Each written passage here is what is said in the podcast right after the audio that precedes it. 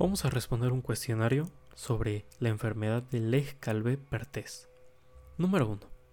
¿Qué es la enfermedad de Lech-Calvé-Perthes? Es una osteonecrosis de la cabeza femoral, una necrosis avascular idiopática de la epífisis femoral proximal en niños.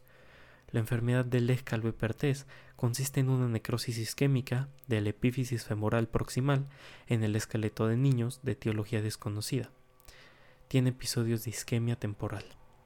Número 2. Menciona tres factores de riesgo. Alteración de la coagulación, hiperactividad, como microtraumas, eh, microlesiones a nivel de la cabeza del fémur que generan necrosis. Y antecedentes familiares como bajo peso al nacer. Número 3. ¿Por qué se cree que el fumador pasivo es un factor de riesgo? Porque disminuye el aporte de oxígeno induce a vasoconstricción y se limita el paso sanguíneo con una tubería normal e influjo. Número 4. ¿A qué tipo de patología se encuentra asociado? A la vasoconstricción. Número 5. ¿Cómo se realiza el diagnóstico en etapas tempranas? Con resonancia, porque los cambios tardan en aparecer un porcentaje de lesión de hueso esponjoso para que esté eh, presente y se vea en una radiografía con un porcentaje de 70%. Hueso cortical dañado para que sea visible en un 30%. Número 6. ¿Por qué presentan dolor de rodilla? Por el trayecto del nervio obturador. Número 7.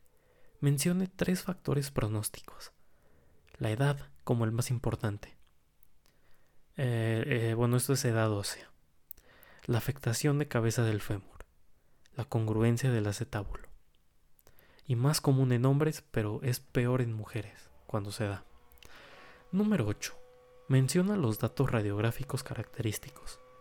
Nube de algodón, altura del pilar lateral externo, la pérdida de congruencia articular y datos de fracturas subcondrales.